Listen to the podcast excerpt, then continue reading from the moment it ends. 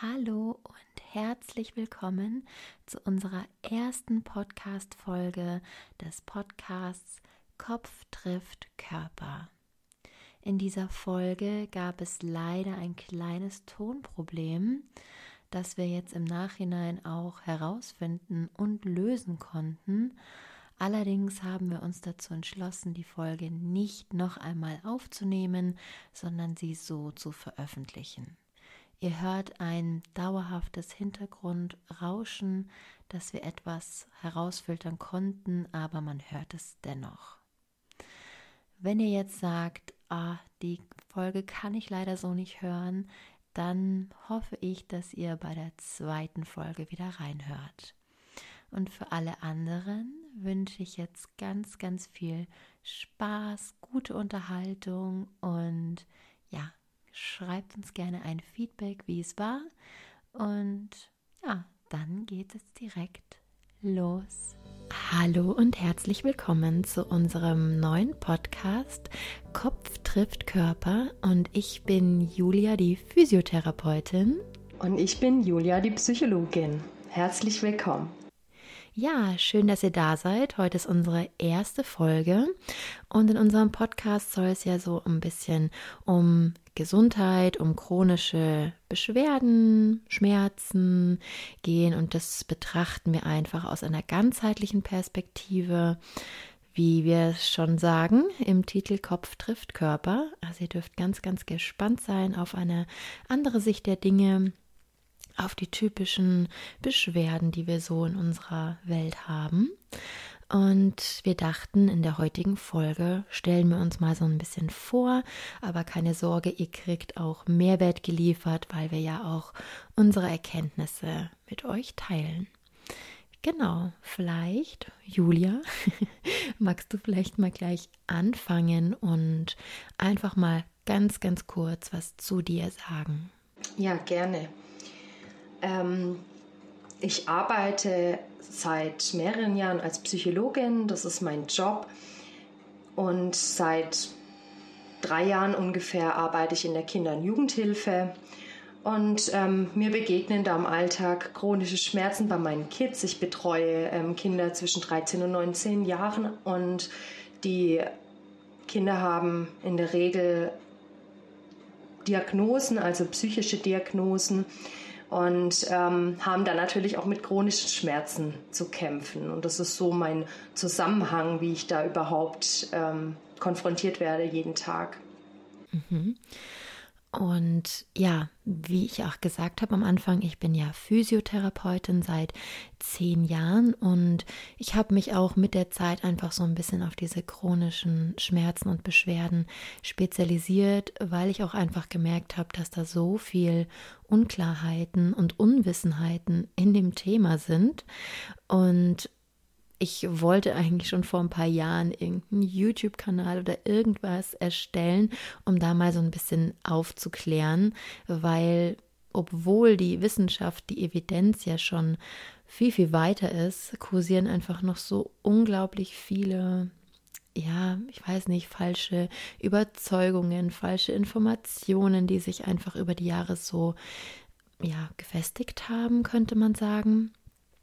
Und da ja, habe ich ja eben meinen Instagram-Kanal im Oktober gestartet und sehr, sehr viel Zuspruch da bekommen und gesehen, wow, da ist ja wirklich die, die, die Schmerzpunkte sind wirklich da. Und ich dachte mir, wie geht's besser als in einem Podcast, da nochmal intensiver und länger darüber zu reden, weil auf Instagram hat man ja einfach nur diese 90 Sekunden Zeit im Reel und die Stories sind natürlich auch schnell wieder weg. Und da habe ich dann eben auch die Julia gefunden oder sie mich. Auf jeden Fall haben wir uns dann verbunden, weil also ich kenne mich schon in der Psychologie sehr gut aus. Ich habe einige Fortbildungen gemacht, die da auch Themen mit einschließen, aber ich bin natürlich jetzt nicht so der Profi wie Julia, die Psychologin. Und dachte, so können wir wirklich die Themen von diesen Seiten beleuchten, weil wir wissen es ja eigentlich, dass wir ähm, Körper und Psyche einfach nicht trennen können. Und ist auch nicht unbedingt sinnvoll. Also Ja, ich finde, wir Menschen sind ganzheitlich anzusehen. Und ähm, ich glaube, mir ging es da ähnlich wie dir, Julia, dass ich ähm, in meiner Arbeit gemerkt habe, okay, den Körper auszuschließen macht total wenig Sinn und ist auch nicht zielführend. Und ähm, da bist du eben die Expertin. Und ich glaube, das ist auch so der Mehrwert und die Bereicherung daran, dass wir sozusagen unsere Wissensbereiche zusammenlegen und da wirklich ein ganzheitliches Bild schaffen können. Ja, auf jeden Fall.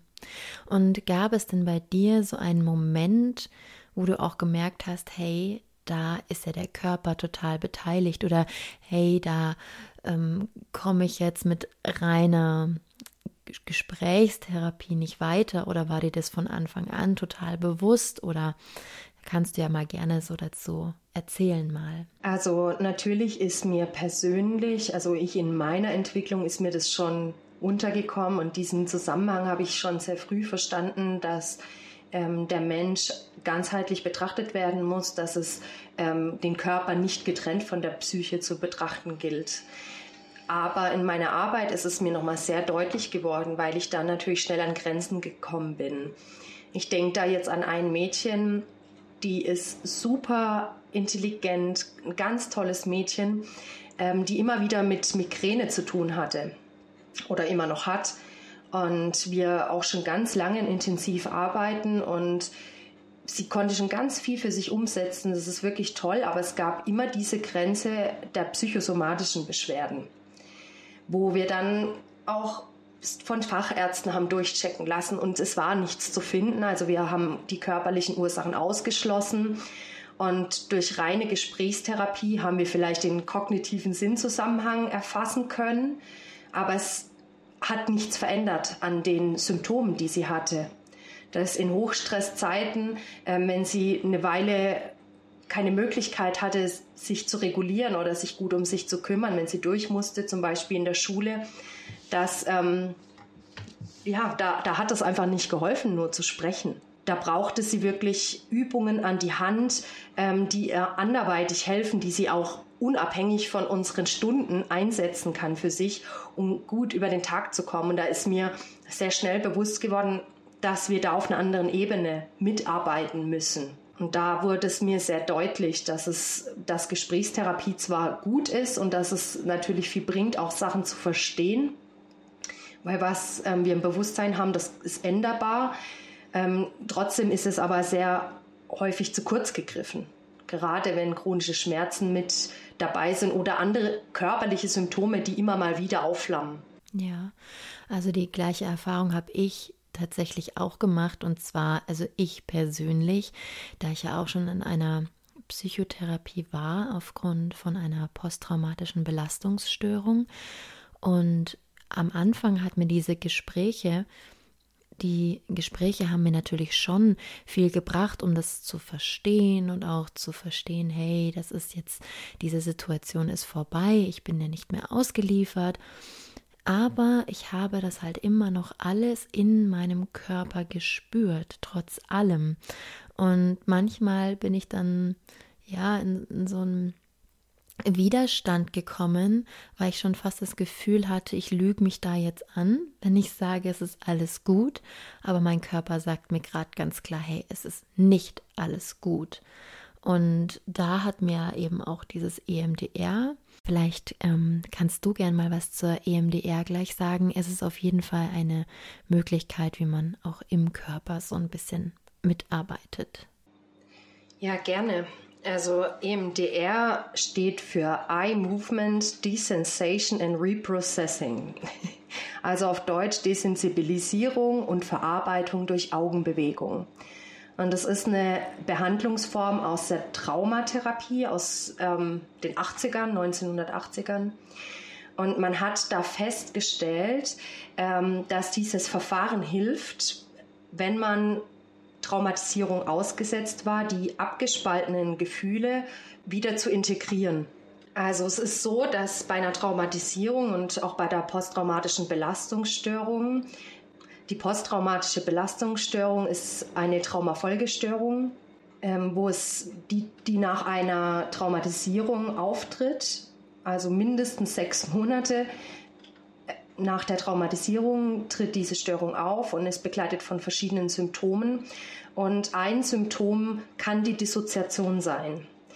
Das ist die Abspaltung, die unbewusste Abspaltung von Gefühlen. Und man muss sich das so vorstellen, dass bei einer Traumatisierung extrem starke Gefühle auf eine Person einwirken. Und wenn diese Gefühle nicht integriert werden können in die Person, also sprich, man kann sie nicht verarbeiten, weil sie zu stark sind, dann greift der Körper zu einem Notmechanismus. Das heißt, die Gefühle werden innerlich verpackt. Wir sagen im Therapeutischen abgespalten. Das klingt dramatischer, als es eigentlich ist.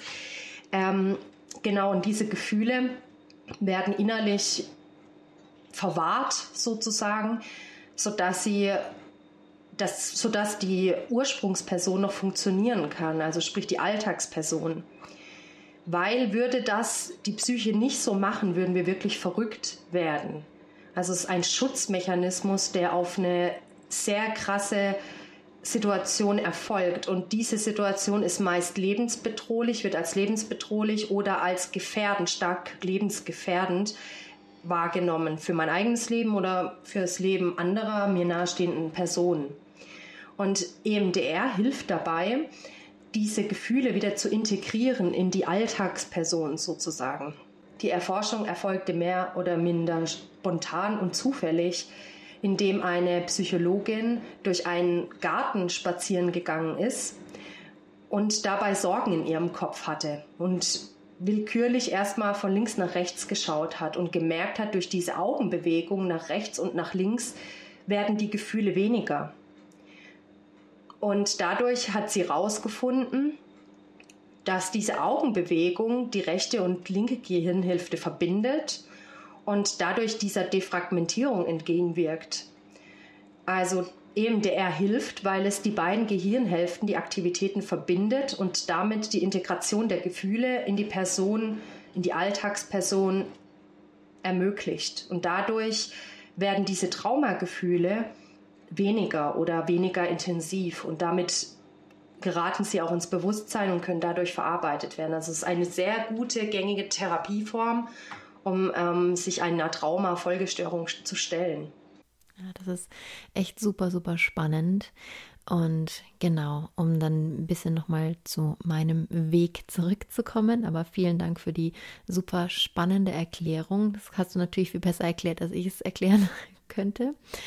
Ähm, ja, ich habe halt auch relativ früh gemerkt, dass so dieses typische ja, dein Rückenschmerz kommt ausschließlich von deiner Haltung, dein Rückenschmerz kommt jetzt ausschließlich von dem Bandscheibenvorfall und ich möchte jetzt bitte nochmal betonen, dass ich hier über chronische Schmerzen spreche, also über Schmerzen, die länger als drei Monate bestehen, bei vielen sogar jahrelang. Ähm, und nicht über akute Schmerzen, weil da sind ganz, ganz andere Mechanismen tatsächlich. Ähm, ich weiß nicht, ob das jetzt den Rahmen sprengen würde, aber ich möchte es ganz kurz erklären, weil ich das selber immer nicht mag, wenn dann was angerissen wird und nicht ähm, zu Ende geführt wird, wenn man nicht weiß, was gemeint ist. Also der akute Schmerz ist, ich schneide mir in den Finger ähm, und Natürlich sprechen da sofort die Nerven, schicken Informationen ans Gehirn und das Gehirn weiß sofort, wow, Schmerz, zieh den Finger zurück, kühl den Finger, ähm, wasch ihn aus, wie auch immer. Also das ist eine ganz, ganz natürliche Schutzreaktion. Ja, also Schmerz ist eigentlich nicht mehr als eine Schutzreaktion. So, ähm, das ist ganz klar. Ich habe mein Gewebe, meine Haut, vielleicht sogar einen Muskel verletzt und daraufhin empfinde ich einen Schmerz. Ja, jetzt ist es aber so, dass man erkannt hat, auch tatsächlich durch Studien, durch die Wissenschaft, also das ist jetzt kein Hokuspokus, es ist so, dass wenn die Schmerzen länger bestehen, gibt es keinen Zusammenhang mehr zwischen einer Gewebeverletzung, Gewebe meine ich eben Muskulatur, Gelenke, ähm, Haut und den Schmerzen, sondern da ist das biopsychosoziale Modell, so wie man es nennt. Man sagt, ähm, da haben ganz andere Faktoren Einfluss auf den Schmerz. Und ja, einerseits schon gibt es den bi biologischen Einfluss.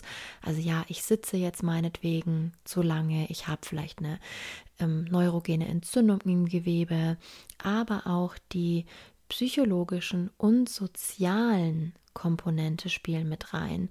Also bei der Psyche, Gedanken, Gefühle können Schmerzen auslösen. Sozial, mein Umfeld, wenn ich mich, ähm, ich sage jetzt mal gemobbt, wenn ich gemobbt werde am Arbeitsplatz, das kann Schmerzen auslösen. Jetzt wirklich, da glaube ich, sollten wir eine eigene Podcast-Folge drüber machen. Aber das ist der aktuelle Stand der Wissenschaft, dass eben chronische Schmerzen von so vielen Faktoren beeinflusst werden, dass jetzt eben eine ja alleinige Physiotherapie, wo man jetzt nur manuell arbeitet oder das klassische Spritzen. Ja, ich spritze dir jetzt halt mal Cortison in deinen harten Muskel. Ähm, hilft auch kurz, aber ich habe tatsächlich noch keinen Patienten erlebt, der nach jahrelangem Schmerz durch eine Spritze schmerzfrei war. Es ist halt Symptombekämpfung. Ne? Da werden halt die Rezeptoren werden so ein bisschen betäubt, die Entzündung geht weg und dadurch werden natürlich diese Informationen, die vom Gewebe ans Gehirn gesendet wird, weniger. Genau, ganz grob gesagt. Also ich merke schon, ich könnte jetzt noch weiter ausholen, aber ihr könnt euch auf was freuen, wenn ihr jetzt sagt, wow, klingt interessant. Dann ja, freut euch auf die nächsten Folgen auf jeden Fall. Ja, ja ich denke, es gibt viel zu lernen. Ja. Und da habe ich dann eben auch gemerkt, hey, also die Studien sagen was ganz anderes. Meine Erfahrungen mit meinen Patienten sagt was ganz anderes, als so gerade kommuniziert wird. Und dann habe ich mich eben viel, viel mehr mit dem Nervensystem beschäftigt. Ich war zu der Zeit auch in einer Fortbildung, in einer manuellen Therapiefortbildung und wir hatten so einen großartigen Dozenten, dem bin ich immer noch sehr dankbar, weil der hat mich auch sehr in diese Richtung oder uns alle eigentlich in die Richtung geschubst, indem er eben gesagt hat, hey, alles, was ihr tut, jede Massagetechnik, jede ähm, Manipulationstechnik, das nennt man Einrenken, wird ähm, in der Physiotherapie eigentlich Manipulation der Gelenke genannt, weil Einrenken eigentlich nicht richtig ist. Und alles, was ihr da tut, ist begründet in unserem Nervensystem, warum das funktioniert. Ihr verändert strukturell nichts, sondern euer Nervensystem reagiert auf eure Reize und senkt dann zum Beispiel die Spannung in der Muskulatur ist jetzt ein Beispiel von vielen, vielen Reaktionen, die ausgelöst werden können. Aber wie gesagt, ich will es jetzt nicht zu ausführlich erklären. Und ja, das war 2016 und dann startete meine Reise. Oh, wow.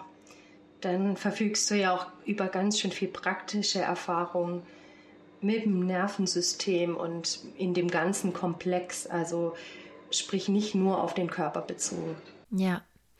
Und was ich auch sehr interessant fand, was ich auch so in dieser ähm, Fortbildung nochmal ganz klar erfahren habe, ist, dass Emotionen und Trauma in unserem Körper gespeichert sind und zwar wirklich in der Muskulatur. Also gerne sage ich das jetzt, ähm, wie ich das zum Beispiel mal erlebt habe und dann kannst du es ja auch gerne nochmal sagen. Ähm, ich beziehe mich da jetzt mal auf einen Unfall. Ja, also Unfall ist auch ein Trauma. Eine OP ist ein Trauma. Ja, weil viele denken ja nur immer an die psychologischen Traumata, aber auch eine Operation, ein Kaiserschnitt, ein Unfall und die OP. Das ist ein Trauma für den Körper. Und es wird in unseren Zellen, in unserem Zellgedächtnis abgespeichert. Dein Körper, dein Nervensystem erinnert sich daran.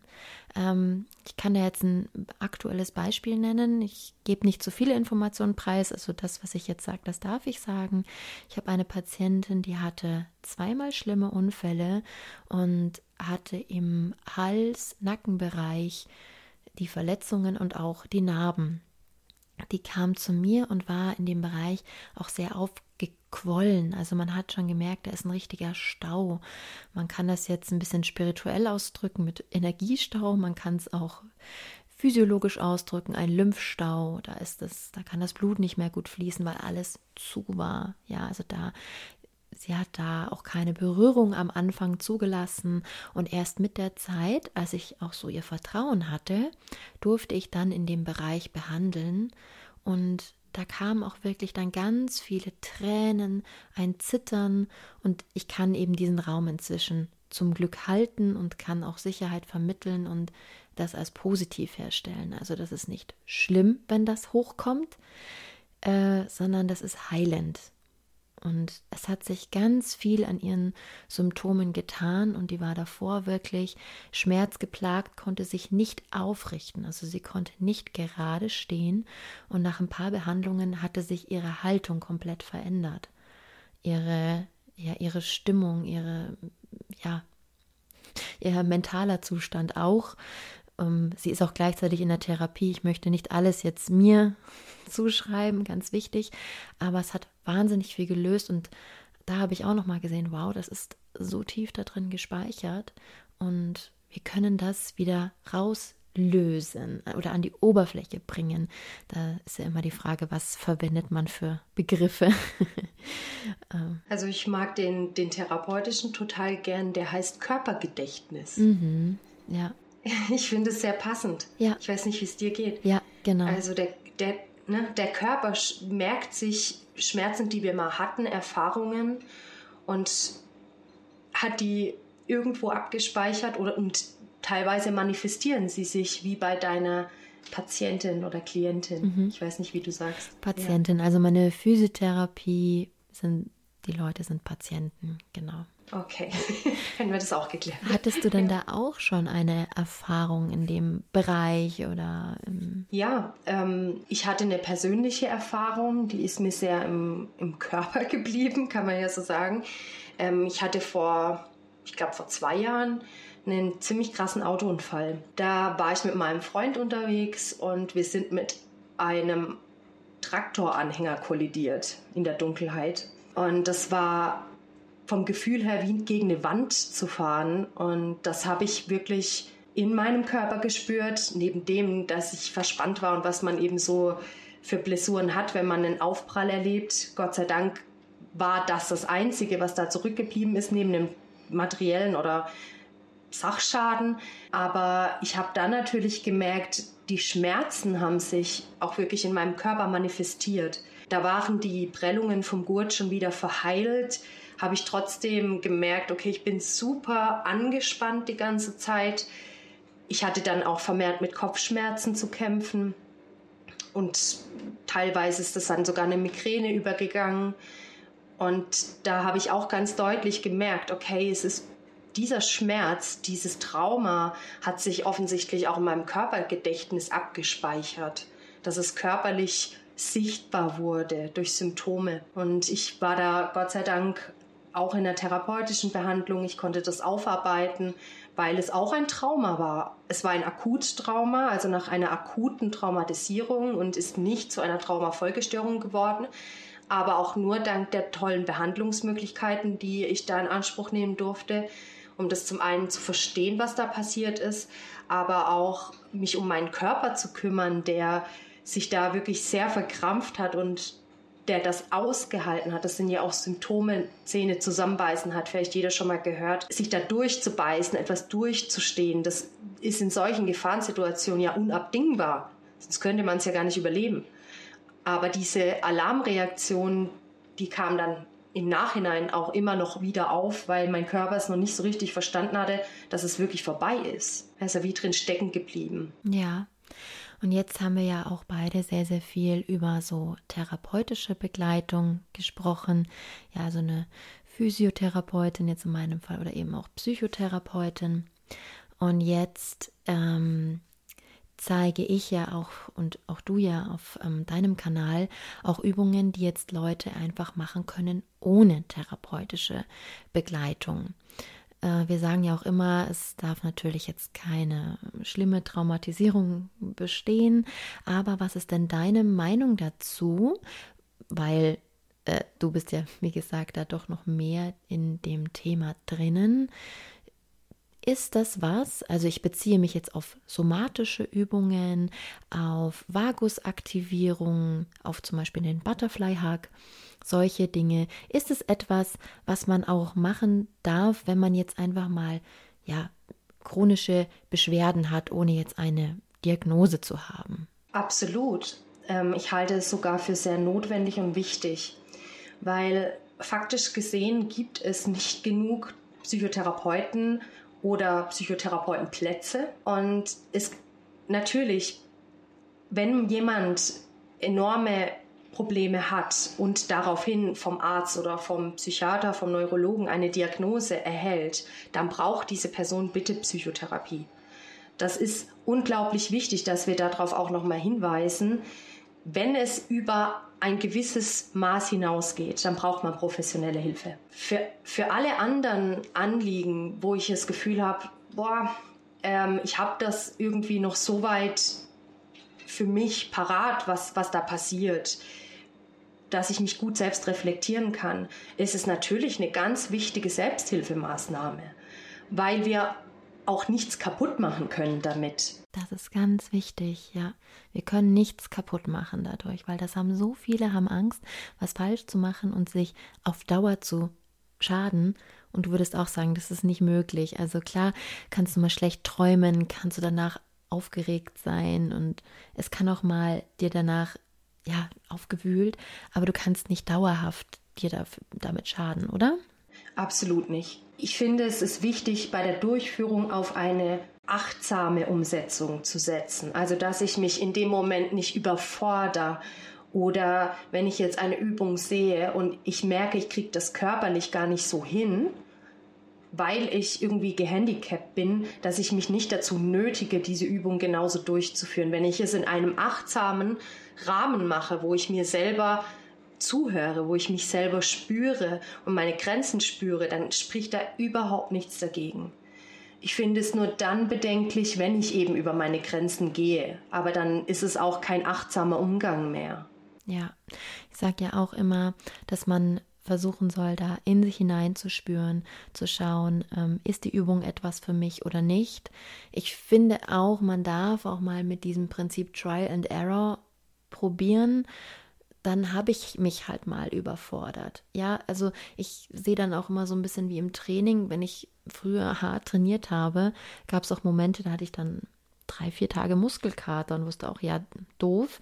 Aber es hat mir jetzt in dem Sinne keine Angst gemacht, weil ich wusste, nach den drei, vier Tagen ist auch wieder gut, jetzt mache ich halt Pause. Ganz genau. Und ich denke auch, wenn man, dass man da so ein bisschen in diese Selbstverantwortung gehen soll und einfach gucken, was tut mir gut. Ah, okay, das war zu viel, jetzt weiß ich Bescheid, so viel mache ich nicht mehr.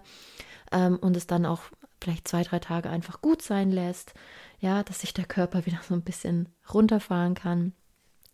Und sich dann auch einfach dadurch auch selber kennenlernt und sich selber wieder vertrauen lernt und in ja seinen eigenen Körper wieder und weiß, also seine Grenzen auch wirklich kennenlernt, weil viele haben ja auch das verloren, so ein bisschen, so dieses eigene Körpergefühl, das eigene Vertrauen, das eigene Wahrnehmen. Und dafür sind die Übungen ja auch da, um so zu zeigen, hey, was macht das eigentlich mit mir? Was passiert da? Also man kann da, finde ich, auch mal ganz neugierig gucken, hey, wow, okay, jetzt geht sogar mein Puls hoch. Das ist ja interessant. Ja, wow. Klingt so ein bisschen blöd, aber ich denke einfach so, ja, was, was passiert mit mir? Was macht es mit mir? Dass das auch nur eine Möglichkeit ist, ähm, dass man gar nicht nur dieses, ah, okay, boah, ich bin jetzt so unruhig, jetzt mache ich schnell diese Übung, dann bin ich nicht mehr unruhig. Das ist dann wieder nur so ein, so ein To-Do und ein um zu, sagen ja immer ganz viel. Ich mache das nur um zu und nicht um eine dauerhafte Veränderung äh, zu bekommen, weil wir müssen einfach wieder mehr mit unserem Körper in Verbindung kommen auf die Dauer. Das ist zumindest meine Meinung. Also wie gesagt, alles nur meine Meinung hier. äh, ja, stimme ich dir völlig zu. Dann habe ich die gleiche. Äh, das möchte ich auch noch mal sagen, dass jeder Zuhörer, jede Zuhörerin darf sich das für sich mitnehmen, was sie oder er möchte. Also wenn du da sagst, nee, also für mich passt das gar nicht, ist es auch in Ordnung. Ja, nimm das für dich mit, was für dich passt. Wie immer.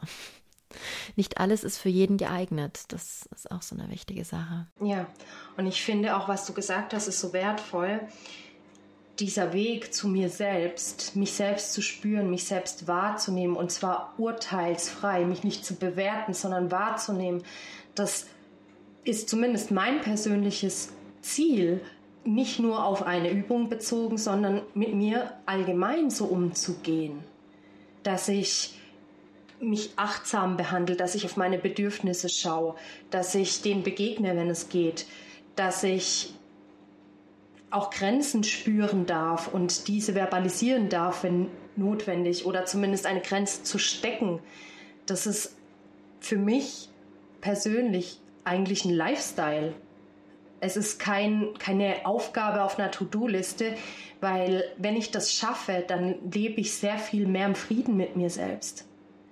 Das, das erlebe ich so häufig, dass Menschen auch verspannt sind, auch chronische Schmerzen haben, weil sie irgendwie in einer Disbalance sind, psychisch wie physisch. Und wenn ich es aber schaffe, mich friedvoll mit der weißen Flagge nach innen gewendet zu mir zu richten und zu sagen, okay, den Kampfweg und den Dagegenweg, nenne ich es häufiger, den habe ich schon ausprobiert. Wenn ich es schaffe, da mich innerlich, sorry, wenn ich es da schaffe, mich innerlich zugewandt an mich zu wenden, dann ist es eine Lifestyle-Entscheidung, nicht mehr den Kampfesweg zu gehen gegen mich selbst, sondern mich anzunehmen mit dem, was da ist und darauf einzugehen, weil wir haben eben nur diesen einen Körper. Wir können uns nicht entscheiden, die Körper zu tauschen oder zu wechseln. Und dann, ja, und dann ist es einfach sinnvoll zu sagen, okay, vielleicht bin ich nicht zufrieden mit dem, was ich bekommen habe, aber ich kann nichts anderes bekommen. Das ist nun mal einfach Fakt. Und dann ist es vielleicht auch eine Entscheidung zu sagen, okay, ich mache das Beste draus und versuche mit dem, was jetzt da ist, irgendwie umzugehen. Ich habe ja auch, besser gesagt, gar keine andere Wahl. Natürlich kann ich in dem Modus bleiben, ich kämpfe gegen alles an. Aber erfahrungsgemäß wird es dadurch nicht besser. Und wenn ich es dann schaffe, in einen achtsamen Umgang mit mir zu gehen und zu sagen, okay, ich finde vielleicht jetzt nicht alles super, was, was da so ist, aber ich möchte da hinschauen, ich möchte darauf vertrauen, dass mir mein Körper was Wichtiges sagen möchte und auch meine Psyche, dann wedel ich eigentlich innerlich mit der weißen Flagge und ähm, kämpfe da nicht mehr an. Und das ist der erste Schritt, dass überhaupt Veränderung stattfinden kann. Ja, hast du sehr, sehr schön gesagt. Ich würde sagen, dass das eigentlich auch ein ganz guter Abschluss ist, weil ich glaube, wir sind jetzt schon bei einer ganz schön guten Zeit, so zum Testen mal. Ähm, schreibt uns mal gerne in den Show Notes, sollten unsere Instagram-Kanäle äh, verlinkt werden, wo ihr natürlich auch in Kontakt mit uns treten könnt. Und ja, ich weiß ja nicht, wahrscheinlich werdet ihr uns über Instagram gefunden haben. Falls nicht, äh, könnt ihr uns da gerne folgen. Da kommen auch viel, viel mehr Infos noch zu dem zu den Themen und natürlich auch bald in dem Podcast einfach noch mehr zu äh, einzelnen spezifischeren Themen. Das war jetzt ja sehr allgemein, so ein bisschen zum Kennenlernen. Genau, und bald wird es auch die Möglichkeit geben, mit uns online zusammenzuarbeiten. Da müsst ihr euch aber noch bis März gedulden. Gut, dann würde ich sagen, ja, war schön mit dir, Julia. Gleichfalls, Julia. und ja, dann freue ich mich auf das nächste und wie gesagt, auf das nächste Mal. Und ja, dann. Ich freue mich auch riesig. Hoffe ich, es hat euch gefallen. ja, genau. Von uns einen schönen Tag. Tschüss. Tschüss.